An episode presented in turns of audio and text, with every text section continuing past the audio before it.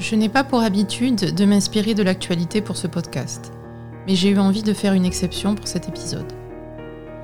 Suite à la sortie sur Netflix du documentaire Scène de crime, disparition au Cecil Hotel, qui revient sur l'affaire de la mort d'Elisa Lam, j'ai décidé de vous parler moi aussi de l'hôtel Cecil à Los Angeles et de tous les drames qui s'y sont déroulés.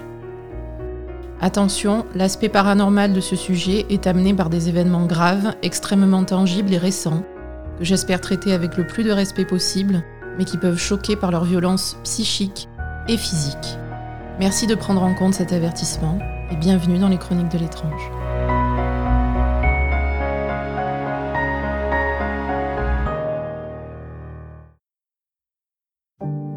Le Cecil Hotel, situé au 640 Main Street au centre-ville de Los Angeles, Californie, ouvre ses portes en 1924. C'est un énorme bâtiment très luxueux, dont l'intérieur s'inspire du style architectural Beaux-Arts, avec un magnifique hall en marbre orné de vitraux et de statues d'albâtre. Cet hôtel de plus de 600 chambres est destiné au séjour de touristes et d'hommes d'affaires attirés par la popularité de la ville et l'essor de l'industrie du cinéma. Malheureusement, la Grande Dépression de 1929 frappe durement les États-Unis, laissant une grande partie de la population ruinée. Le centre-ville de Los Angeles devient alors un endroit de refuge pour les plus pauvres, et le Cecil Hotel, situé près de la gare, commence à perdre de son prestige.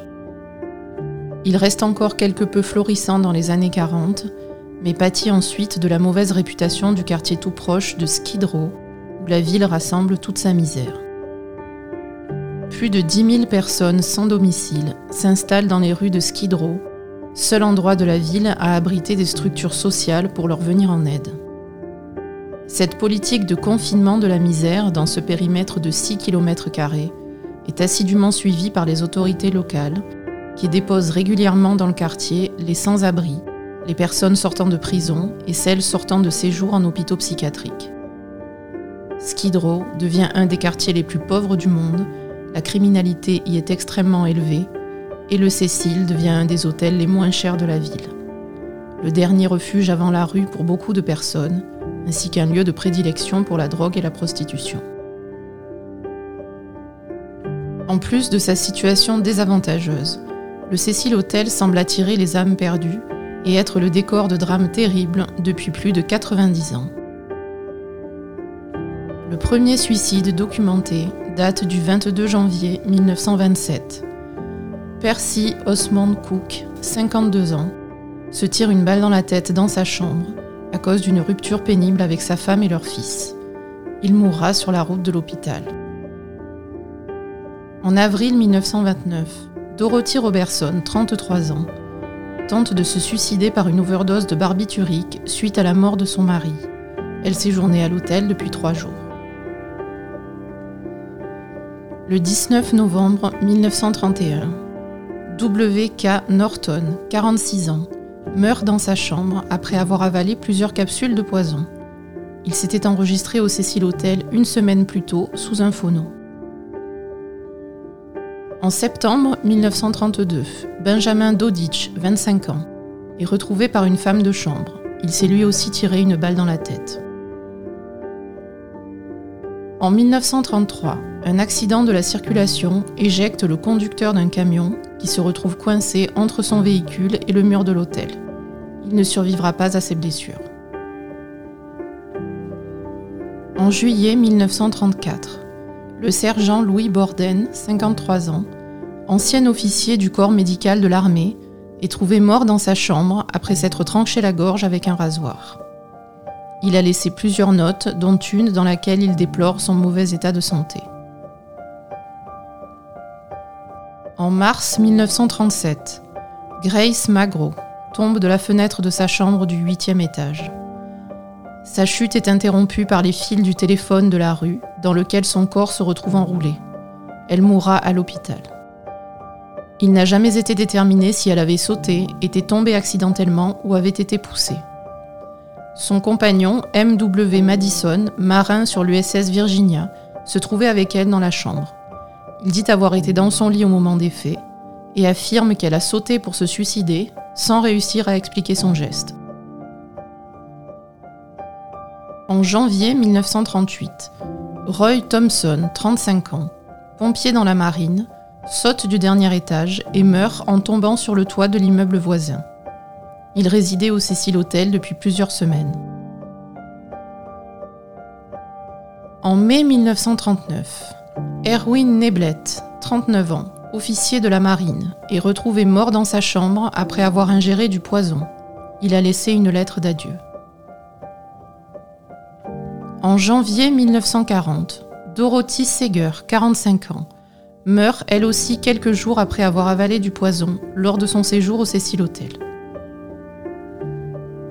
Une des tragédies les plus terribles se déroule en 1944. Dorothy Jean Purcell, 19 ans, partage une chambre avec son petit ami Ben Levin, 38 ans.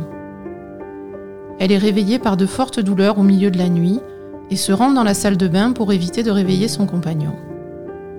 Inconsciente jusque-là de son état, d'après ses dires, elle réalise qu'elle est en train d'accoucher et donne naissance à un petit garçon.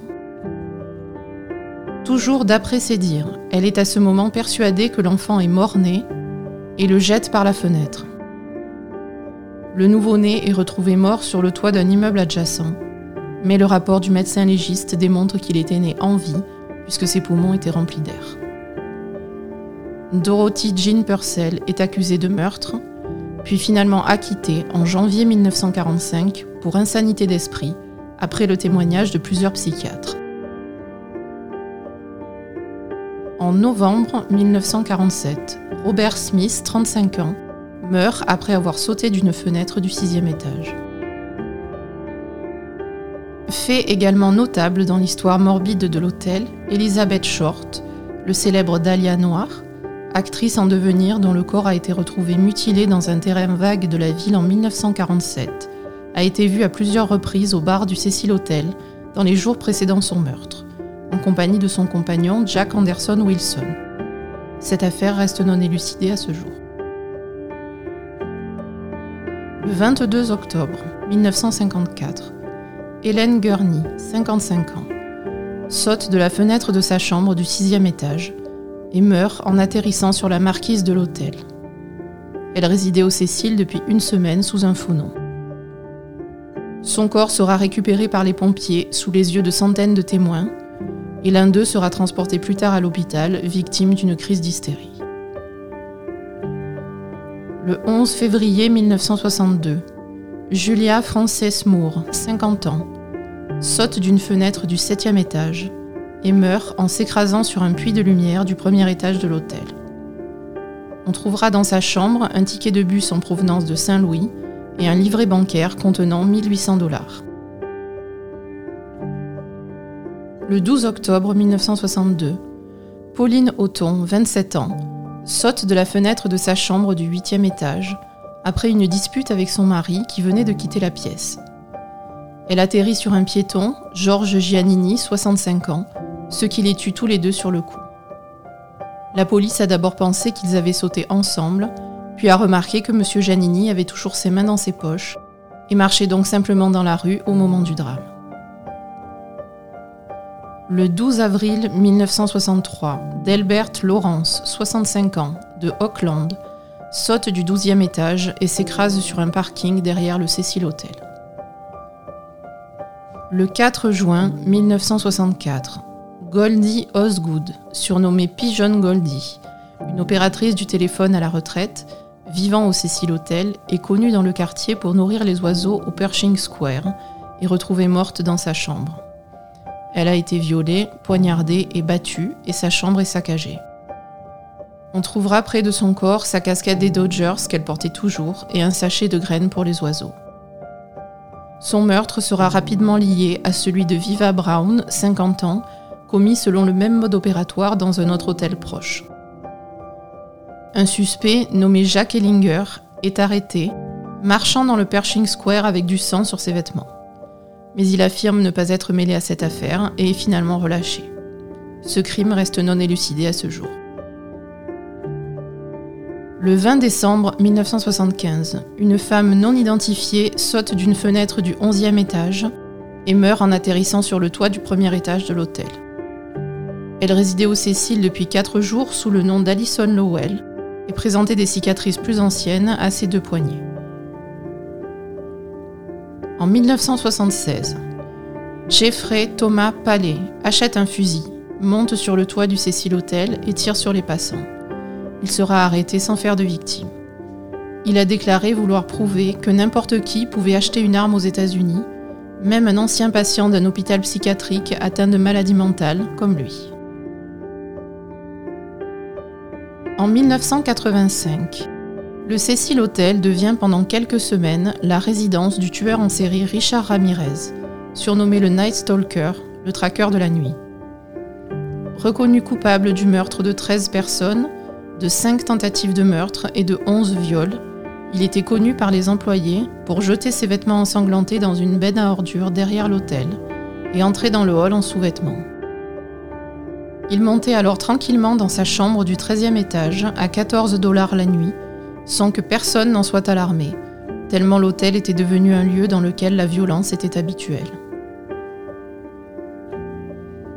En 1988, Robert Sullivan est arrêté dans sa chambre par la police après avoir tué sa compagne Terry Francis Craig à leur domicile commun. En 1991, Jack Unterweger, un autre tueur en série venu d'Autriche, s'installe dans la chambre 712 du Cecil Hotel. Libéré après une condamnation à la prison à vie pour le meurtre d'une jeune femme dans son pays, il est le symbole d'une rédemption exemplaire pour les Autrichiens. Devenu écrivain et journaliste en prison, il se rend à Los Angeles pour écrire un article sur le crime et la prostitution aux États-Unis. Mais il a déjà recommencé à tuer en Autriche depuis sa sortie de prison et continue à Los Angeles. Trois prostituées seront retrouvées violées et étranglées avec leur soutien-gorge lors de son séjour au Cecil Hotel, dans lequel il a choisi de résider pour marcher dans les pas de Richard Ramirez. Il sera finalement arrêté en 1992 extradé dans son pays, et se suicidera dans sa cellule la nuit suivant sa condamnation à perpétuité. Le 1er septembre 1992, le corps non identifié d'un homme d'origine afro-américaine, âgé d'une trentaine d'années, est retrouvé dans une allée derrière l'hôtel. D'après ses blessures, il serait tombé du dernier étage de l'immeuble. La cause exacte de sa mort reste indéterminée. En 1995, Eric Reed est arrêté au Cecil Hotel après s'être évadé de prison. Il sera condamné pour le meurtre de son fils. Le 8 juillet 2003, un homme non identifié à ce jour est retrouvé étranglé dans sa chambre. Le 19 février 2013, le corps d'Elisa Lam, jeune Canadienne de 21 ans, est retrouvé au Cecil Hotel. Nous reviendrons sur cet événement qui a déchaîné Internet dans la suite de l'épisode. Enfin, dernière tragédie en date du 13 juin 2015, le corps d'un homme non identifié à ce jour est retrouvé à l'extérieur de l'hôtel. D'après ses blessures, il serait tombé de l'immeuble. La cause exacte de sa mort reste indéterminée. Le Cecil Hotel est actuellement fermé depuis 2017 et rouvrira ses portes à la fin des travaux de rénovation engagés par le nouveau propriétaire, qui devrait se terminer en 2021. C'est à la fin du mois de janvier 2013 que la route d'Elisa Lam croise celle du Cecil Hotel. Pour la jeune femme originaire de Vancouver au Canada, il s'appelle alors Stay on Main et a plutôt bonne réputation auprès des voyageurs pour un prix très abordable. Elle y réserve une chambre pour les 4 jours qu'elle prévoit de passer à Los Angeles lors de son voyage en Californie. En effet, depuis le rachat de l'hôtel en 2007 et son nouveau management, trois étages en ont été rénovés et isolés du reste de l'immeuble par une entrée et une réception indépendantes, dans le but d'attirer des touristes inconscients de la situation du quartier environnant de Skid Row. Le Cecil Hotel garde les étages situés au-dessus du cinquième avec des prix beaucoup plus bas et le rez-de-chaussée et les deux premiers étages sont réservés aux locataires longue durée, par réglementation de la ville, et font office de logements sociaux pour la population la plus pauvre du quartier. Le Cecil Hotel et le Stay on Main, bien que présentés comme deux entités dissociées sur les sites de réservation et le site de l'hôtel, continuent de partager les mêmes ascenseurs pour tous les résidents, leur donnant accès à tous les étages. Malgré la situation de l'hôtel et la tenue de l'établissement et des chambres proportionnelles au prix demandé, Elisa Lam semble satisfaite de son voyage, comme elle en fait part sur les réseaux sociaux, notamment Tumblr, qu'elle utilisait très régulièrement. Ces posts étaient devenus pour elle un moyen d'exprimer ses émotions et ses sentiments sur sa vie de jeune femme qui cherchait sa voie. Atteinte de bipolarité et confrontée aux écueils des traitements médicaux, de la mésestime de soi et du jugement des autres, elle avait décidé de reprendre sa vie en main et de partir en voyage seule pour ses 21 ans. Après avoir passé quelques jours à San Diego, elle arrive à Los Angeles le 28 janvier 2013 et s'installe au Cecil Hotel. Le 31 janvier, elle ne passe pas l'appel quotidien qu'elle avait promis à ses parents. Ces derniers décident alors de prendre un avion pour Los Angeles et la police est prévenue de sa disparition. Les enquêteurs déterminent grâce aux caméras de surveillance qu'elle n'a jamais quitté le Cecil Hotel et fouillent le bâtiment de fond en comble. Toutes ses affaires, vêtements, ordinateurs, médicaments, ont été laissés dans sa chambre que le personnel débarrasse le 1er février jour où elle devait quitter l'établissement.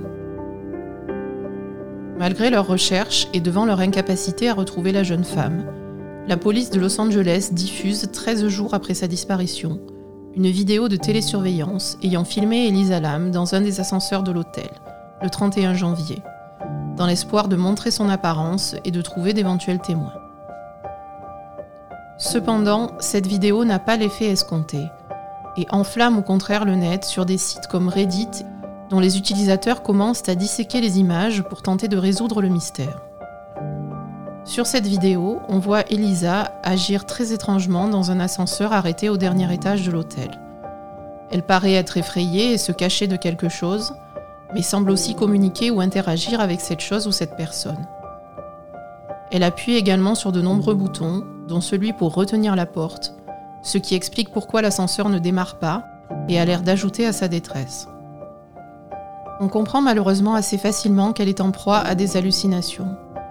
Mais les enquêteurs du web et les youtubeurs se laissent aller à élaborer les théories les plus farfelues, impliquant allègrement des phénomènes paranormaux ou des complots organisés dans cette triste histoire. Le corps d'Elisa est finalement retrouvé le 19 février par Santiago Lopez, un employé de maintenance de l'hôtel, dans un des réservoirs d'eau situés sur le toit de l'immeuble. Suite à des plaintes de plusieurs clients concernant la pression de l'eau et parfois sa couleur dans les chambres, il a été envoyé vérifier le fonctionnement du système d'approvisionnement en eau, qui circule par gravité depuis les quatre réservoirs sur le toit, et a trouvé une des trappes ouvertes. Elisa Lam a visiblement perdu la vie le 31 janvier dans ce réservoir, et son corps y est resté 19 jours avant d'être découvert, malgré les recherches de chiens policiers sur le toit. D'après les résultats de l'autopsie, son corps ne présente pas de traces d'agression sexuelle, malgré le fait qu'elle ait été retrouvée nue dans le réservoir avec ses vêtements au fond de la structure. Elle ne présente également aucune trace de blessure externe ou interne, ce qui exclut une lutte contre un agresseur. La mort d'Elisa reste cependant suspecte et le médecin légiste ne rendra ses conclusions publiques qu'après les résultats toxicologiques qui mettront 4 mois à arriver. Pas de drogue ni d'alcool dans le sang de la jeune femme, mais le dosage du traitement pour sa bipolarité est beaucoup plus faible qu'il ne devrait l'être, ce qui indique qu'elle n'avait pas pris tous ou certains de ses médicaments depuis quelque temps. La bipolarité est un trouble mental caractérisé par une alternance de phases de dépression intense et de phases maniaques où la personne est pleine d'énergie, euphorique et peut aller jusqu'à souffrir de crises psychotiques. Une combinaison de produits est donc nécessaire pour pallier cette condition. Antidépresseurs, antipsychotiques et régulateurs d'humeur, que le patient et son médecin mettront souvent des mois, voire des années à déterminer et doser en fonction de l'efficacité et des effets secondaires. Elisa décrivait bien ses difficultés à s'adapter, mais aussi à simplement accepter ses troubles mentaux dans ses posts sur le net et la mésestime de soi qu'ils entraînaient par rapport aux autres jeunes gens de son âge. D'après sa famille et sa sœur en particulier, Elisa souffre d'une forme grave de bipolarité qui lui provoque des épisodes psychotiques avec hallucinations et délires de persécution, pendant lesquels elle est complètement déconnectée de la réalité, ainsi que des épisodes dépressifs très intenses où elle ne parvient pas à sortir de son lit pendant plusieurs jours. Elle a déjà été hospitalisée a été portée disparue à plusieurs reprises, et il est déjà arrivé qu'elle ne prenne pas correctement son traitement, probablement dans un déni de son état. Son comportement sur la vidéo de surveillance de l'ascenseur est malheureusement consistant avec ses déclarations, ainsi que certains événements survenus dans les jours qui ont précédé sa mort. Elle a été escortée par la sécurité hors d'un studio d'enregistrement d'une émission télé à Burbank, car elle avait eu un comportement jugé dangereux pour le présentateur du show, à qui elle avait écrit une lettre apparemment très bizarre. On l'a également déplacée dans une chambre individuelle au Cecil Hotel à cause de son attitude. Elle résidait d'abord dans une chambre dortoir, commune avec d'autres filles, touristes elles aussi, mais elle était agressive envers ses colocataires, refusait de leur ouvrir la porte et laissait des notes menaçantes sur leur lit.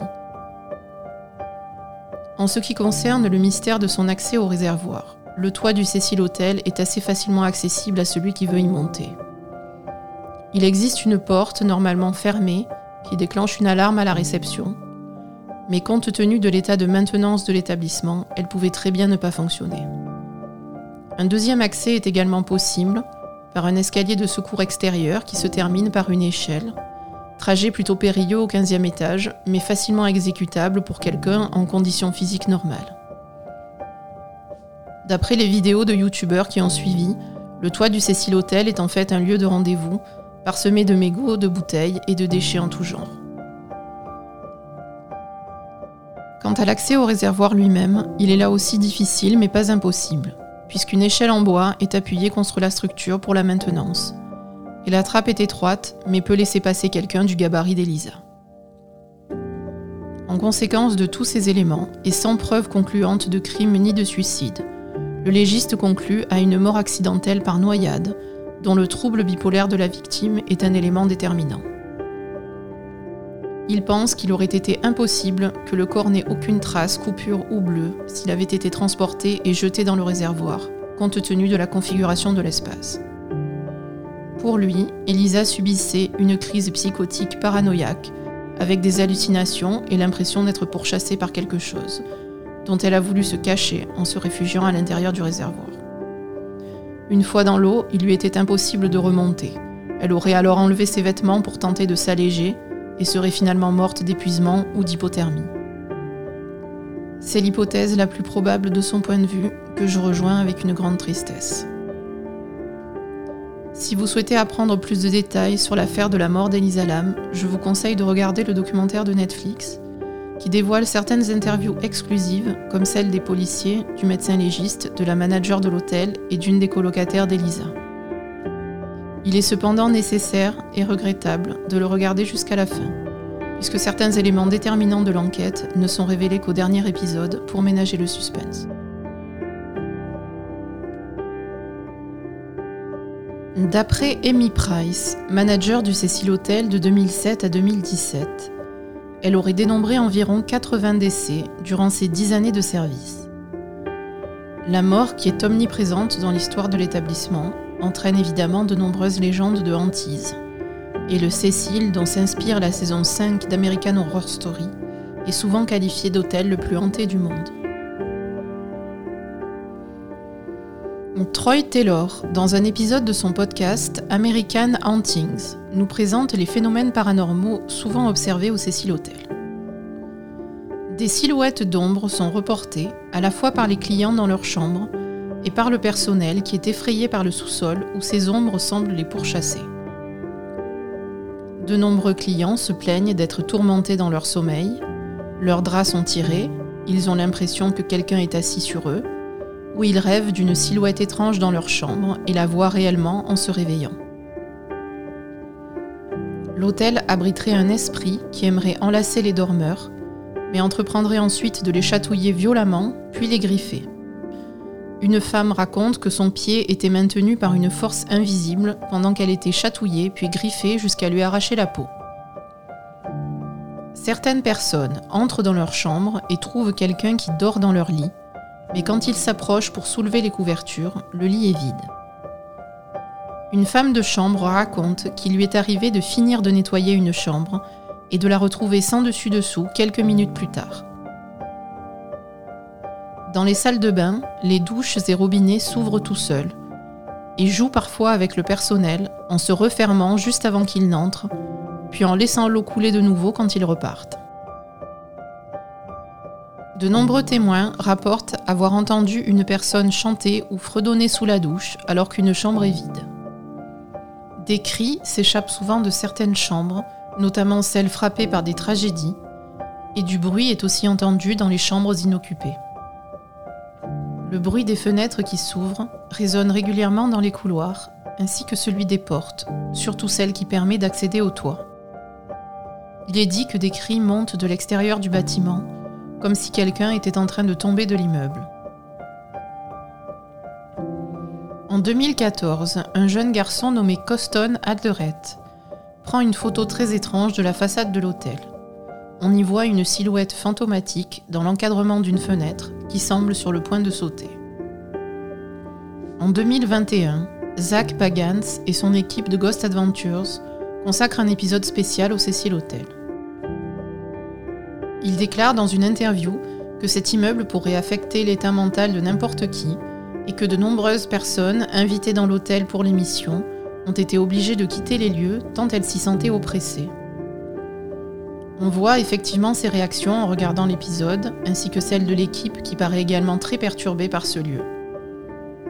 Zach ajoute qu'il pouvait sentir les esprits bouger autour de lui, passer à travers lui et le regarder, et qu'il ne s'était jamais senti aussi mal à l'aise dans un hôtel de toute sa vie.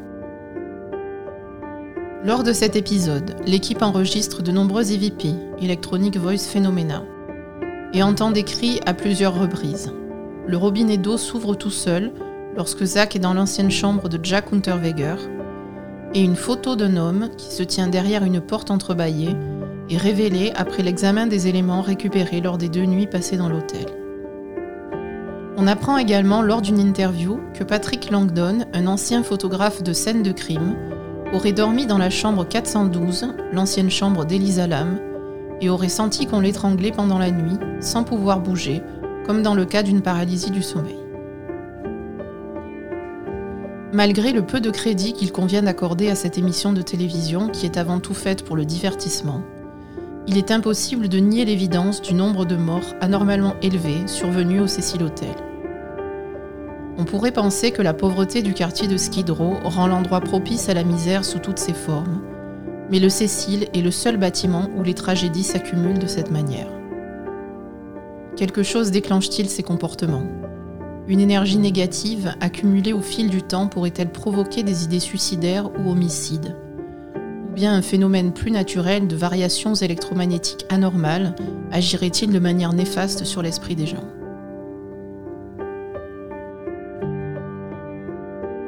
Cecil Hotel a été classé monument historique par la ville de Los Angeles en 2017 et fait actuellement l'objet de rénovations financées par le nouveau propriétaire new-yorkais, qui ont pour projet d'en faire un endroit plus luxueux avec un lounge, une salle de gym et en dépit du mauvais goût évident de cette idée, une piscine sur le toit.